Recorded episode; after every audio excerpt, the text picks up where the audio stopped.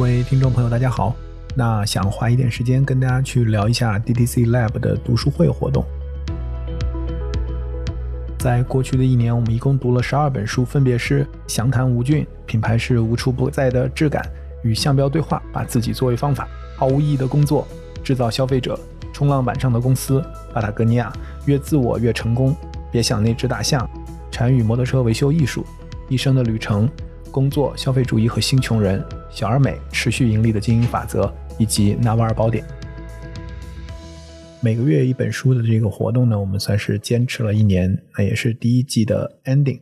我在播客节目、读书会还有线下的见面会很多场合都说过，DTC Lab 与我自己呢是一个实验项目，就像这个名字 Lab 一样，BeyondPod 也是一个实验项目。那么读书会其实也是一个实验项目。那非常荣幸呢，在过去的一年里面，其实有很多的好朋友一起参与了这样十二本书的共读。我们的时间都是安排在每个月最后一个周六的晚上。过去的十二个月，每一个这个周六的晚上，对我来讲都是一个非常重要的体验和交流的时间哈。虽然每次参加的人都不同，但对于我个人而言，相当于很多人督促我，也陪伴我一起去读完了这十二本书。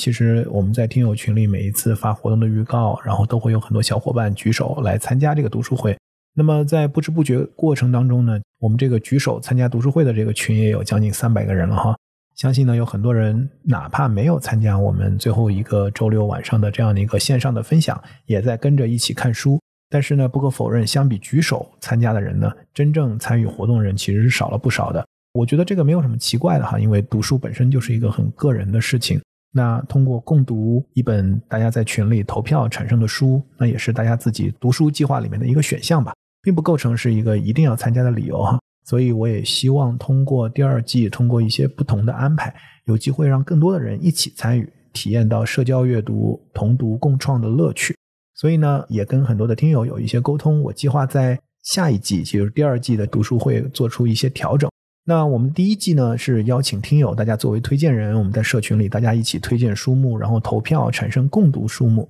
那么第二季呢，我计划设立一个叫领读人的这样的一个机制哈，由领读人来推荐书目，那每本推荐书目去组建一个共读的小组，大家可以一起来读这本书。每个月可以有多个领读人，好，我们大家可以读多本书，这样大家的选择余地会更广一些。拿我自己举例，我可能会在七月份去领读《How Brand Grow》。中文名字叫非传统营销，以及在八月份我可能会去读这个细节营销这两本书，我觉得都是做营销的人，我觉得是必读书哈。然后是教授写的，又非常有意思，非常有趣，所以有兴趣的同学可以一起加入。第二个呢，就是如果有意愿参与共读的这样的一些同学呢，大家会在飞书上成立一个小组，我觉得一般四个人到八个人，建议最多不要超过八个人，如果多了我们可以再建立一个共读小组。大家一起来分章节或者整体阅读，大家一起分工，然后通过飞书完成一个共享文档、阅读文档在线分享。如果大家报名参加的呢，就要按照这个承诺来定期的去完成这个阅读，然后一起来去在文档上写作、参与分享。那读书会呢，我觉得不管怎么样去做，我知道有大量的做线上线下的读书会的活动，但我觉得既然是读书会嘛，那读这个书总是第一位的哈。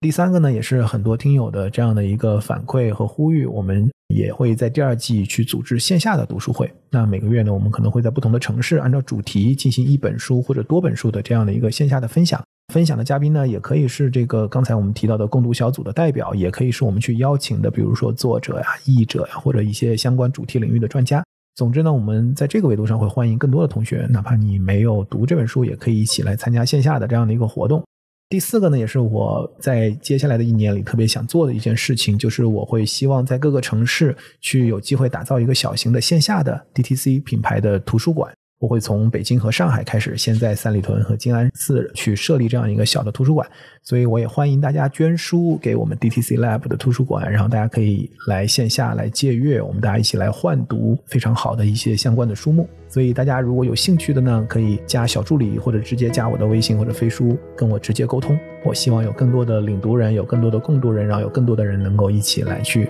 参与读书的这样的一个活动。期待大家的参与，我们线上线下见。